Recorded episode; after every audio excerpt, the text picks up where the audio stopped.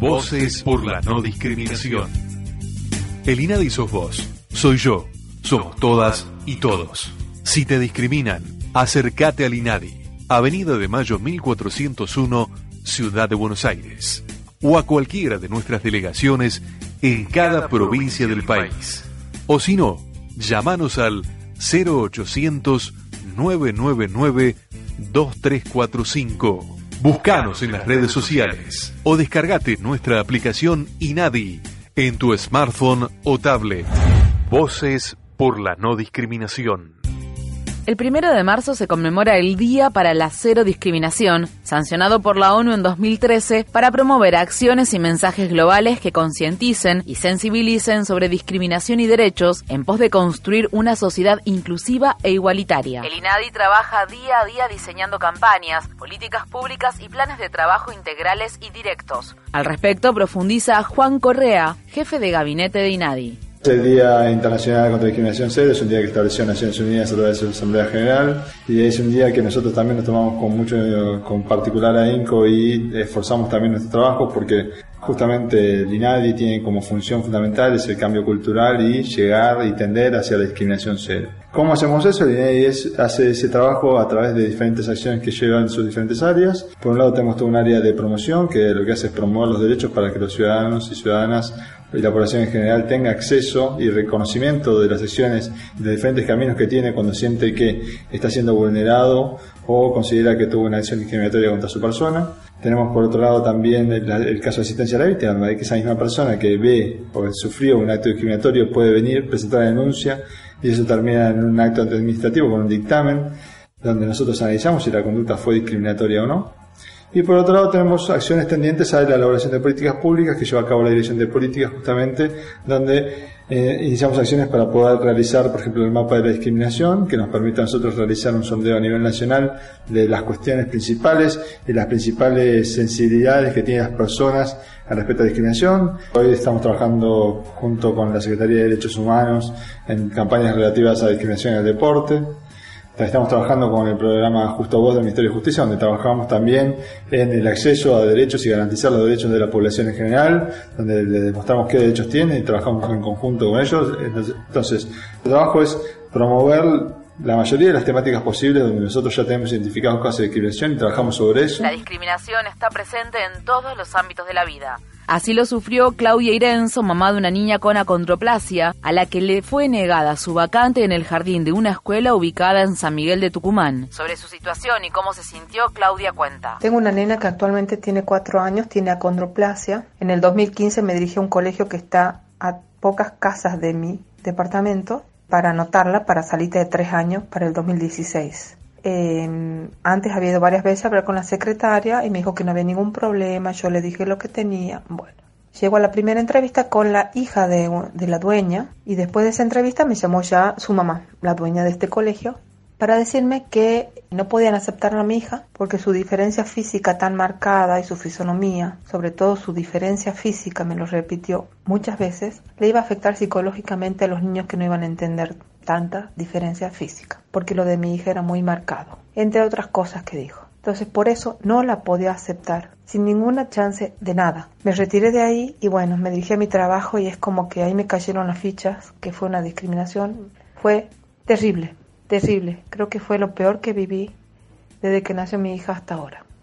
Porque viví una discriminación hacia un hijo fue terrible. Por este motivo, Claudia se acercó al INADI, quien dictaminó a su favor. Tuve una excelente respuesta del INADI, a los que le agradezco mucho y aconsejo a todos ante este tipo de situaciones dirigirse al INADI, que es no soluciona ni calma el dolor, pero es como que uno siente un abrazo. En La Pampa, Virginia Navarro, una joven jugadora de sexto bol del Club Esportivo Tuay, vio interrumpido su deseo de jugar federada en el deporte que ama por su discapacidad. Marta Pérez, vicepresidenta del club, entrenadora de todas las categorías de sexto y jugadora, comparte el caso y el impacto emocional que tuvo en Virginia, su familia y su equipo. En el año 2016, el club decide incorporar dentro de sus actividades el sexto incluido, debido al ingreso a la institución de Virginia Navarro, una jugadora con mielomeningocele, una enfermedad de nacimiento que hace que se traslade en silla de ruedas. Eh, la institución inmediatamente le comunicó a la Federación Pampeana de la decisión de participar en el torneo provincial con Virginia. Y desde allí nos respondieron eh, o nos pidieron tiempo para poder regular el juego, ya que no había antecedentes, lo cual nos, nos pareció apropiado, lo consideramos apropiado. Durante todo ese año, mientras la federación este, decidía eh, cómo iba a resolver este tema, nosotros participamos con Virginia en todos los torneos no federativos de la provincia y todos los organizados por la Confederación Argentina de Sextobol en otros lugares del país. Llegó el 2017 y la federación nos comunica que después de un año de tiempo que nos habían pedido, eh, la decisión era federar a Virginia, pero no la autorizaban a jugar. Eh, fue en ese momento donde obviamente comenzó nuestro reclamo, porque como institución entendemos que jugador o jugadora federada es un jugador o una jugadora que está autorizada a jugar. Lo primero que sentimos, eh, tanto Virginia como la familia y como el equipo, fue decepción. La palabra es decepción. Eh, es un sentimiento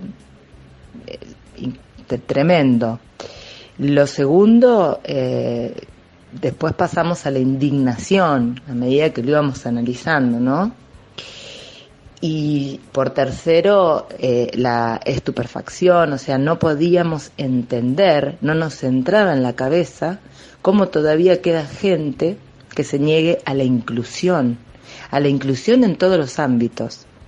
La verdad fue realmente muy duro, muy duro este, también para, para Virginia sobre todo, explicarle que había alguien o que había algunas personas que no le permitían practicar el deporte que ella ama, porque además eh, lo que tenemos que decir es que Virginia viene de una familia de jugadoras de sexto su madre, su tía, sus primas. Luego de agotar las herramientas desde el club, Marta junto a la familia de Virginia se acercaron a Linadi en busca de ayuda. Nosotros acudimos la semana previa que comenzara el torneo, eh, si mal no recuerdo fuimos un martes eh, y el primer partido era el siguiente domingo.